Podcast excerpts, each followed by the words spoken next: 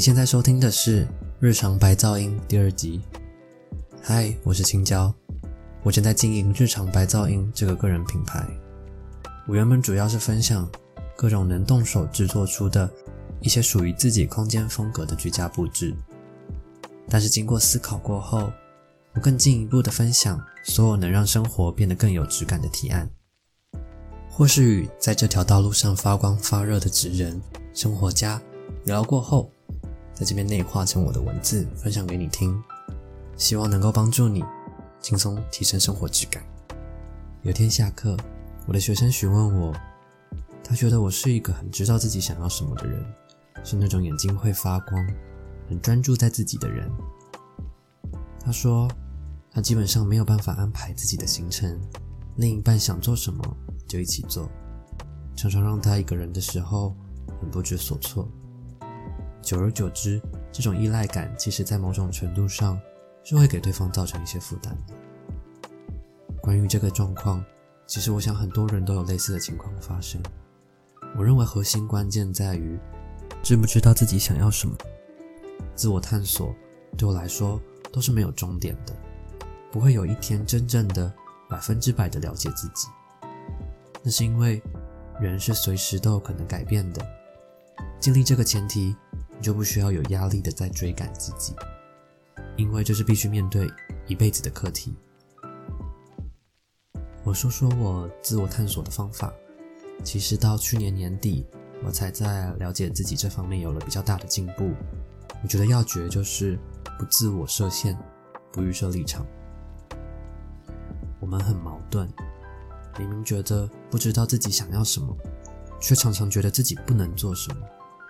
可能有很多的淡书，有很多的免责声明。其实这些行为都是在给自己画地自限。不要先给自己预设立场，才能真正的探索自己。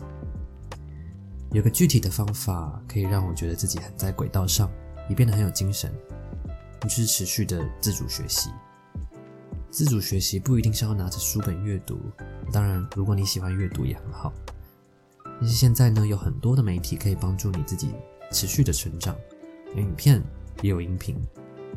我自己呢，在去年年底的时候，接触到了一个声音直播平台，里面有很多认真分享知识的台主，每天固定开播，跟大家分享新知。那样新颖的方式，其实给我很大的听觉冲击，因为直播意味着我跟着很多人，很多拥有一样积极学习心态的听众，一起跟台主脑力激荡。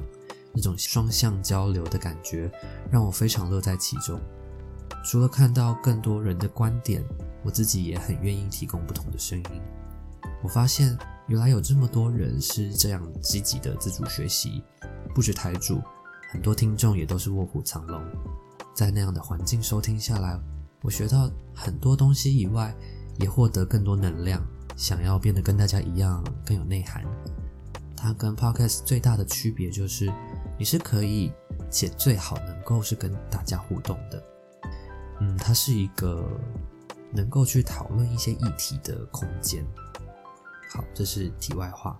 持续的接受资讯，自己就会成长。这种自主学习的成果，其实是会给人带来很大的满足感跟自信的。你不会知道，你学到了这个新的知识，会不会其实你超级擅长又喜欢？不要害羞。如果有任何问题，都私讯问创作者，也不要犹豫。如果你遇到很喜欢的创作者，私讯告诉他你很喜欢，这样一来一往，除了能让自己持续成长以外，也会突破自己原本的社交圈。搞不好你会因此认识你的贵人也说不定。那当你认可自己开始前进，就是指你已经发现自己在成长，会获得成就感，并且更投入这件事情。其实你就会把专注力放回自己身上，因为你不再停滞不前，